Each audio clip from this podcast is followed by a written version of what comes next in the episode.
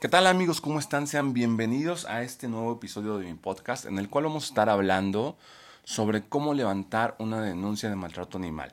Ya sea que ustedes se encuentren en la Ciudad de México, en el Estado de México o en cualquier otro estado, voy a tratar de orientarlos de la mejor manera posible.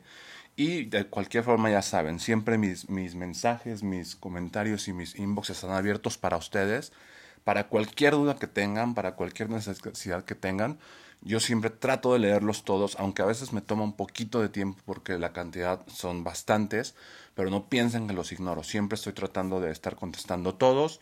Si yo no sé la respuesta de alguno de sus cuestionamientos, pues trataré de acercarme con alguien que nos pueda orientar y tratar de darle respuesta a sus inquietudes o a sus dudas. Vamos a comenzar y les voy a contar que la mayoría de los mensajes que recibo para hacer denuncias de maltrato animal son en la Ciudad de México y en el Estado de México. Aquí la dinámica es muy similar. En la Ciudad de México hay un organismo que se llama PAOT, P-A-O-T, PAOT. Esta eh, dependencia se encarga de revisar este, casos de maltrato animal solamente en la Ciudad de México y pueden encontrar este, toda su información en Internet. Se meten a un buscador de Google, le ponen PAOT y empiezan a navegar en su página. Ahí en su página van a encontrar una liga en la cual dice denuncia por maltrato animal, si no mal recuerdo, le dan clic ahí y van a poder, van a poder visualizar un, formulario en el cual ustedes van a comenzar a llenar toda la información complementaria. Dirección, fotografías, evidencias, videos, este, toda la información que ustedes tengan.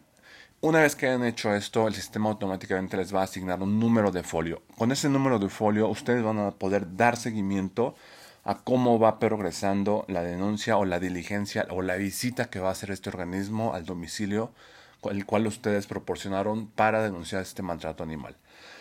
En el Estado de México funciona exactamente igual, nada más que aquí la dependencia se llama PROPAEM y en PROPAEM hacen el mismo proceso, se meten a un Google, buscan ahí la página de PROPAEM, encuentran una liga en la página de PROPAEM que dice denuncia maltrato animal, empiezan a llenar todo el formulario, de igual manera, ya que han completado toda la información complementaria, les van a otorgar un número de folio.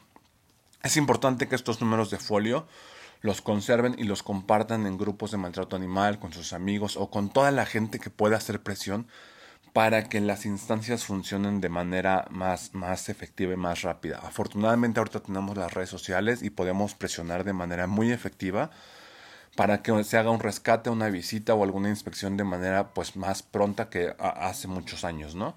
Tenemos la tecnología a la, a la mano, la mayoría de la gente tiene un celular, un smartphone y desde ahí podemos hacer muchísimas cosas. Es muy importante que una vez que ustedes hayan hecho esta denuncia, estamos hablando de la Ciudad de México y del Estado de México, sepan cuál va a ser el paradero del perrito. Les voy a contar por qué. Porque muchas veces ustedes dicen, bueno, es que yo quiero denunciar a, mi vecino que le da de palos a la perrita, ¿no? Ya denunciaron, ya llegó este Propaemo Pout y le retiran el perrito a, esta persona. Si este perrito no lo resguarda alguien o toma su caso o, o se hace responsable del perrito de forma en la que se pueda dar una adopción de manera correcta, terminan en el antirrábico. Y ya saben lo que pasa en los antirrábicos. Los antirrábicos no son lugares bonitos para los perritos. Ahí si no los adoptan en máximo dos semanas, en algunos una semana, en algunos días, pues tristemente los sacrifican. Entonces, lejos de ayudar, creo que estamos haciendo un mal peor para el animalito, ¿no? Por supuesto que hay que, hay que tener un plan. Si tú vas a denunciar ya algún caso en concreto, tienes que tener alguna idea de qué es lo que vas a hacer o cómo vas a actuar para que puedan resguardar ese animalito y pues le puedan cambiar la vida, porque pues no está tan padre que denuncies y que el perrito termine en el antirrábico y que pues una semana después lo sacrifiquen y pues ya, ¿no? Entonces, acérquense siempre a, a, las organizaciones, acérquense a los refugios, tal vez algunos no les contesten nunca, algunos otros son muy buenos y pues los podrán orientar. Yo, como les repito, tengo mis redes sociales totalmente abiertas, me pueden mandar mensaje. Posiblemente no les voy a decir, sí, este, yo puedo recibir al perrito o, o llévenlo a alguna de las pensiones y yo me hago cargo de los gastos. Todo eso depende, como siempre ustedes lo saben, de cuánto, este, de cuánto espacio hay en alguna de las pensiones con las que trabajamos o con las que llevo a los perritos. Depende también de los veterinarios y de su disposición. Y básicamente depende de cuántos gastos tenga yo y qué tantos recursos tenga yo de dinero para poder asignar a ese rescate, ¿no? Entonces, Este, son cosas que tienen que, que, pensar antes de efectuar su denuncia, porque si no, les repito, el perrito termina ya sea en el antirrábico o terminan en, en alguna otra dependencia de, de, estos lugares que son centros de exterminio y pues sale peor, ¿no? O sea, lejos de ayudar al perrito, pues lo llevamos al, al matadero, ¿no?